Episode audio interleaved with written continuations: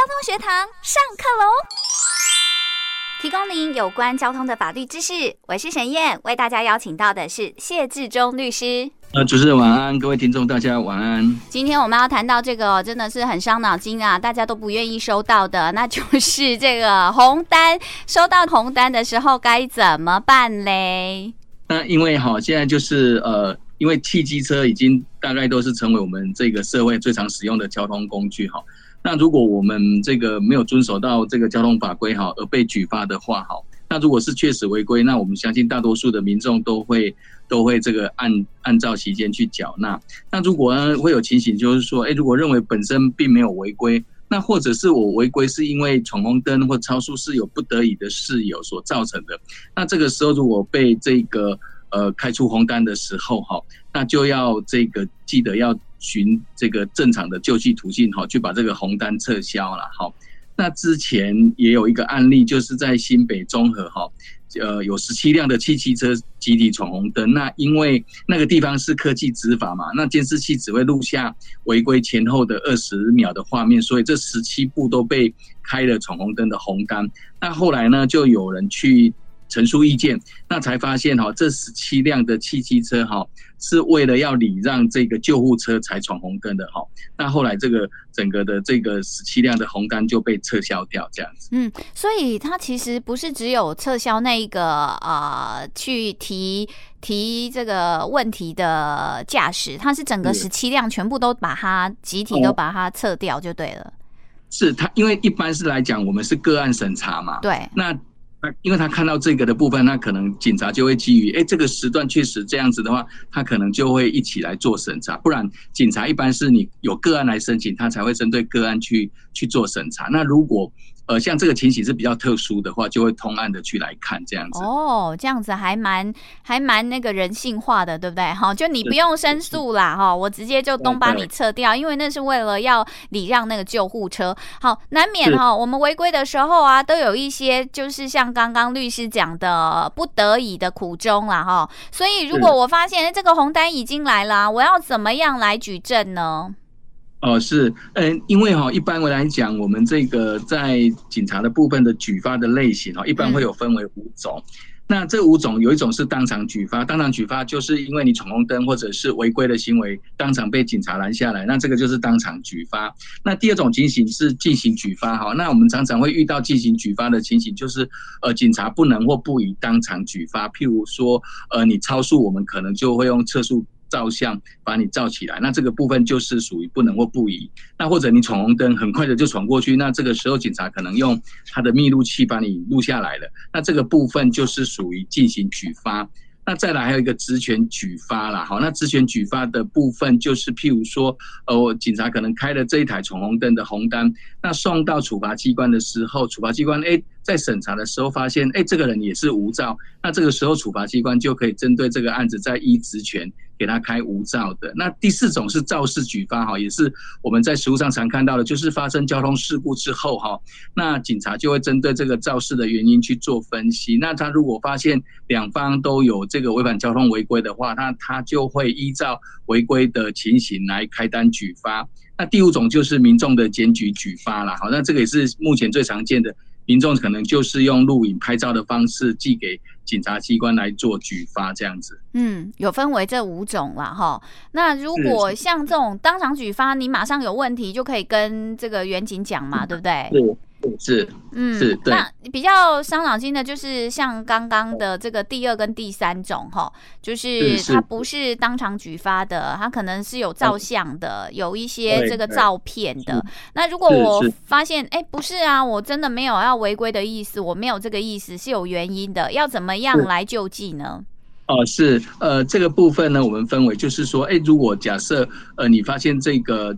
红单哈，你。你开出来，因为当场举发，你可以当场跟员警表示你的意见。对。那我们看到的，比如说像这个民众检举啊，或者是这个进行举发等等的，这个都是以车主啊，就是以这个车子的所有人来作为举发的对象嘛。那这个时候，如果哎，我并不是开车的那个人嘛，哈，因为我不是驾驶人。那这个时候呢，你可以第一个先去跟这个呃，如果以台中市为例的话，你就可以上台中市的交通裁决处的网站，你可以先跟他陈述意见，并检附相关的资料。就是说，依照《道路交通管理处罚条例》第八十五条第一项规定，他有说，呃，如果你这个车子不是你开的，那这个时候呢，你可以检附你的车主的身份的证件啊，啊，或者是实际驾驶人的驾照，哦，还有违规通知单呢，来向这个裁决机关，哈，就是以台中市的话，就是跟台中市交通裁决处。来申请将这个罚款呢，呃，来归责给实际的驾驶人。嗯，对。所以你必须要有这个实际驾驶人的身份证吗？那如果你没有他的身份证的话，你也没有办法归责他，对不对？哦，是。哎，对啊，但是一般来讲，也不见得说一定要有实际驾驶人的驾照，因为如果有一些的情形，确实这辆车并不是你开的，当然也可以卷附一些相关的证明来说，哎，我当时的情形是这部车应该要归责给。给谁来这样子做处罚？嗯，对，所以不见得要有对方的身份证号码就对了。嗯，是是是、嗯嗯。好，那再来就是呢，这个要怎么样说我的意见啊？那也这个律师有提到说，要怎么说才会这个大家听得懂呢？哦，是。呃，就是说，如果你真的有被这个开红单，那如果你觉得这个红单你有所不符的话，我如果以举台中市交通裁决处为例的话，你可以跟警察局都有网站哈。那台中市的话是呃，我觉得很便民，它就是有一个交通交通裁决处的网站，那它有一个申诉的地方，那你就可以点进去，然后把你认为有这个跟。呃，红单的事实不符合的地方，你就可以填你的事由上去。然后，如果有一些相关的证据的话，你也可以把它附在上面。那这个时候，这个交通裁决书收到之后，他会把这个呃您所申诉的事实哈，交给所辖的分局哈去做查证的动作。那如果查证之后认为是呃。跟红单所举发的违规事实不符合的话，那这个分局就会建议交通裁决处来撤销这个红单。那如果是这个是属实的话，哈，那他们也会请这个交通裁决处来维持这个红单，这样子。嗯，所以就是还会再做一些查证就对了。对，是的，是的，是的。嗯，所以这是警察机关会去做查证。对，就是交通裁决处或者是监理机关也好，哈，监理站、监理所，他们就会，因为一般来讲会举发的都是警察机关举发嘛，那举发之后才会送给监理机关。那所以说，到底有没有违规的事实？一般的流程就是说，呃，您向这个监理站、监理所去陈述之后，他们会把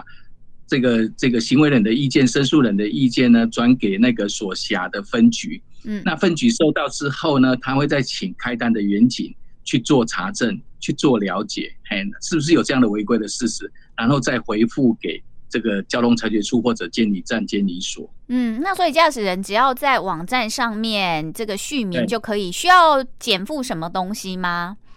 呃，他一般来讲是，哎，你就是你要你你一定要有你的红单嘛，对，他会请你输入你的红单，然后你的这个呃这个汽机车的号码等等的。他会请你输入旧红单的部分，因为你红单一输入那个红单号码之后，他那边就可以做查证了，对，就可以了解这个对，因为他都有电脑建档，嗯，所以他可以马上就知道，然后呃，他就会受理，对，他受理之后，就像我刚才跟跟听众讲的，那受理之后，他就会把这个红单，哎，他比如说你的违规地点可能在文心路跟这个台湾大道路口。那这个时候，他就会把这一份的红单转给所辖的第六分局去做查证。那六分局收到之后，他也会跟呃开单的员警，请他就当时的举发事实或者举发的情形来来做了解。嗯，那如果说可以归责于他人的话，这个罚单就不会是你的这样子。对对对，是是是是。那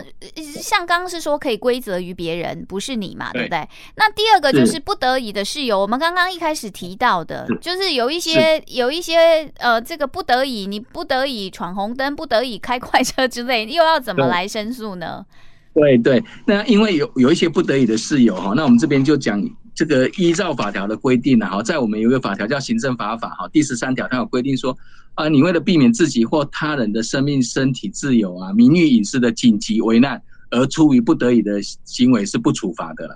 那我们在我们的这个道路交通管理处罚条例，哈，就是在它的裁罚基准跟处理细则第十二条，那也有规定说，因为客观的具体事实哈，你违反了本条例，就是违反了道路交通管理处罚条例的话，它也不处罚哈。那我们就举举有几个例子哈，譬如说，我们常常在新闻看到，譬如说，哎，太太要生产了，那这个时候又等不到救护车来，那有时候就会先生自己开着车子，在太太要去医院生产，那因为沿路会去闯红灯嘛，那闯红灯的时候，这个时候警察可能看到了，就会拦下来。那这个时候是因为太太要生产，而且这个是属于很急迫的情形哈。那如果他连续闯红灯，因为就是为了要让他太太生产顺利的话，那这个部分是也属也是属于紧急危难，所以不会处罚。好，那再来要讲讲到的就是我们常常会开车会遇到的，第一个就是尿急，对，第二个可能就你肚子痛，那怎么办？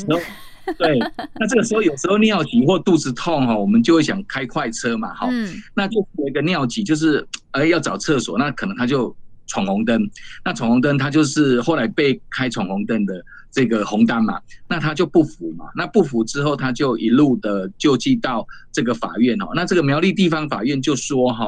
你这个想要上厕所的这个情形哦，并没有明显可以危害到你的生命身体的紧急程度啦哈。他说你如果真的想要上厕所，你可以停车哈，在车上采取一些应急的做法。那如果是真的没有办法找到厕所哈，你也可以在。车内小便啊，他说车内小便仅仅造成一时的不便利或者车内难闻的味道而已了，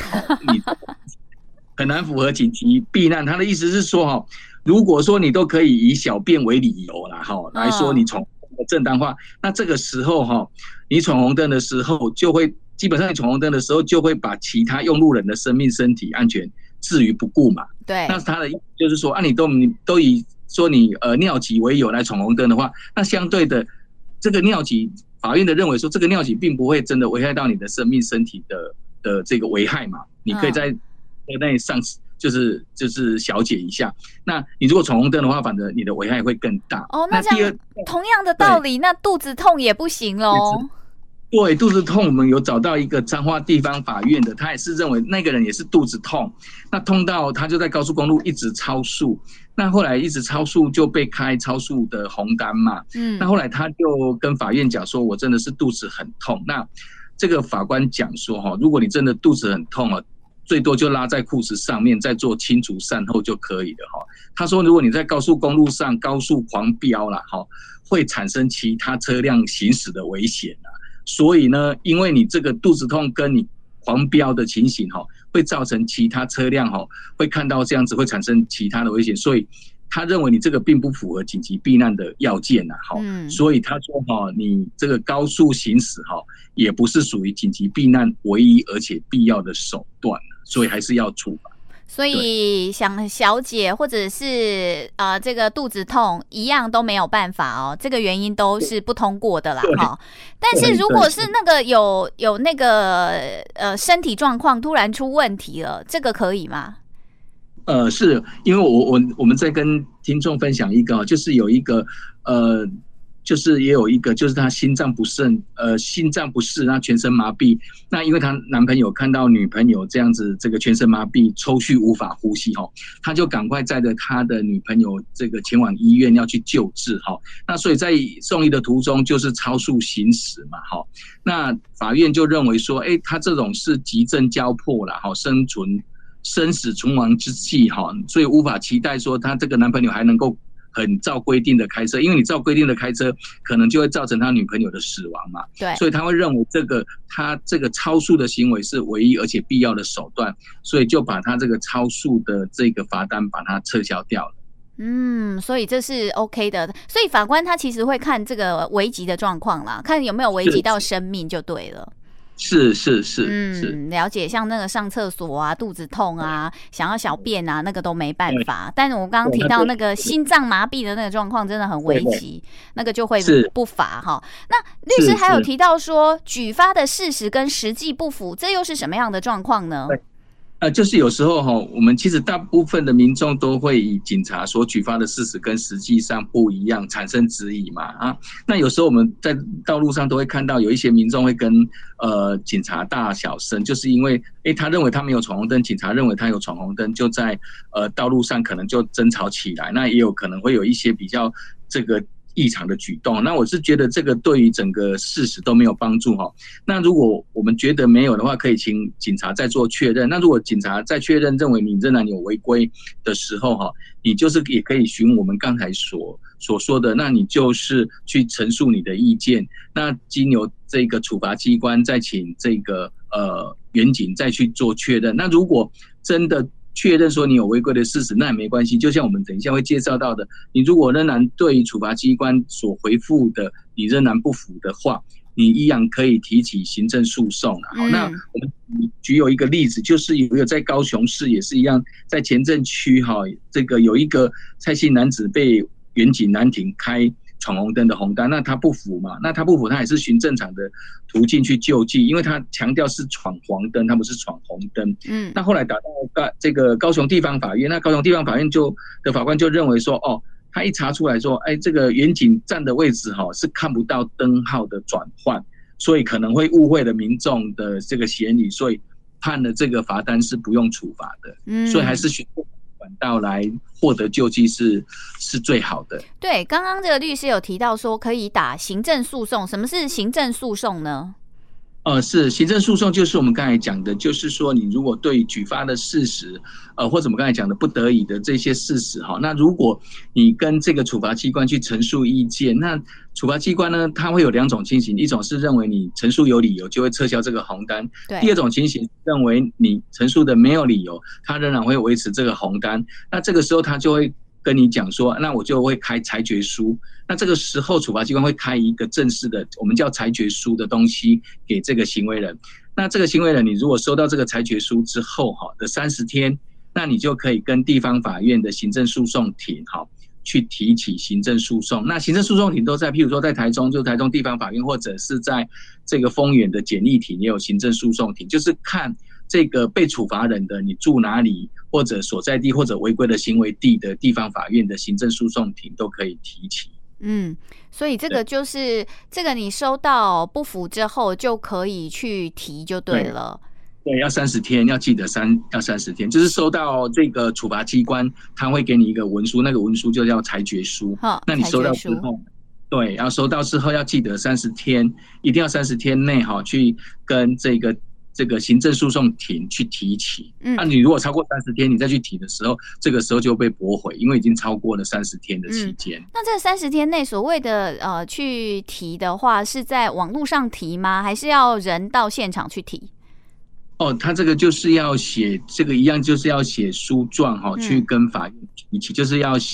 要就是要用法院的书状哈，去陈述这些的事实，然后去跟法院递送状子这样子。嗯，哇，这个会不会很复杂啊？一般民众在网络上可不可以找到一些资料呢？哎，可以，就在司法院的网站，基本上都会有这一些的呃呃范例可以参考。哦，就是有范例，对对对对对对，可以去找。那因为这这个这来来回回哈，不知道要多少天呐？那这个罚锾会不会增加？哦，对，这个问题就是有人会认为说，哎，因为我如果在到案期间，一般到案期间哈，如果你是被当场举发，就是违规事实开始起三十天内你要去缴。那如果是被进行举发是四十五天，那有一些人可能会担心说啊，我超过三十天，因为那个罚款是会一直往上加。对。那有时候他们就会觉得说啊，我去申诉，那这个时间会算在我身上，万一超过了三十天，啊，譬如说我举个例子，像机车闯红灯，你如果在到案日前哈缴的话，就是一千八，对，就是一千八是最低的嘛。但是你如果超过了到案的日期之后，哈，三十天呢，就你超过了之后，呃，再去缴的话，会多一百块，就会变一千九。那这个时候，有人就会问说，那我在申诉救济期间的话，这个罚款会不会一直在累积当中啊？好，那就这个部分哈，呃。监理机关跟这一些的交通裁决处也好哈，他们都会说哈，这个如果是呃在申诉的时候，在陈述意见的时候哈，那这个部分呢，这个监理机关就会依据民众所申诉的那个日期来冻结罚款的金额，所以不用去担心会一直增加而不敢提这个申诉或者陈述意见。了解了解，就是它会冻结住了哈，所以这个如果经过了，就算一个月以后，超过一个月以后，它都不会增加罚款就对了。是是是是，嗯，哇，今天跟大家讲到，如果你收到红单的时候，真的违规的话就乖乖缴。可是问题是，如果你有任何的意见要申诉的话呢，要在三十天之内提起来，对不对？哈，提出嘛，哈。那律师最后还有没有什么要提醒？呃，是，呃，我们刚才讲到了，就是这一些的法令规定啊，哈，还有这些食物的做法，嗯、那我们都。呃，希望如果呃行为人如果不服这些红单的话，那你当然就可以收到三十天内你跟这个呃检察机关或者裁决机关哈，就是处罚机关去陈述意见了。那陈述之后呢，那处罚机关就会去了解这个违规的事实到底有或没有。那你当然没有违规的事实，他们就会撤销你这个红单。那如果有的话，他们就会维持。那这个时候也没有关系，你就可以再跟。呃，行政诉讼庭就是行政去打去打这个行政诉讼，或者是你认为说，哎，人家已经查证了，确实是我有违规，嗯，那你就也去缴这个这个红单的罚款，好，嗯，那所以说，呃，这个部分就是我们我们的看法，就是说，呃，如果真的被警察当场拦下来举发的时候，呃，真的就不太需要再跟警察在道路上可能在那边跟他争争谁对谁错的问题，哈，这个。跟你的这个红单会不会撤销是没有关系，所以还是要循正常的途径。好，那当然遵守交通规则是最重要的。没错，对，就是万一有一些刚刚讲的一些例外的时候啦，你还是可以提起诉讼啦。哈。这个是律师提醒大家的。嗯。好的，我们今天非常感谢谢志忠律师来告诉大家，如果你收到红单，那你觉得有疑义的时候要怎么样来申诉？我们谢谢律师，谢谢您。啊是，谢谢主任，谢谢听众，感谢大家的收听，我是沈燕，下次见了，拜拜。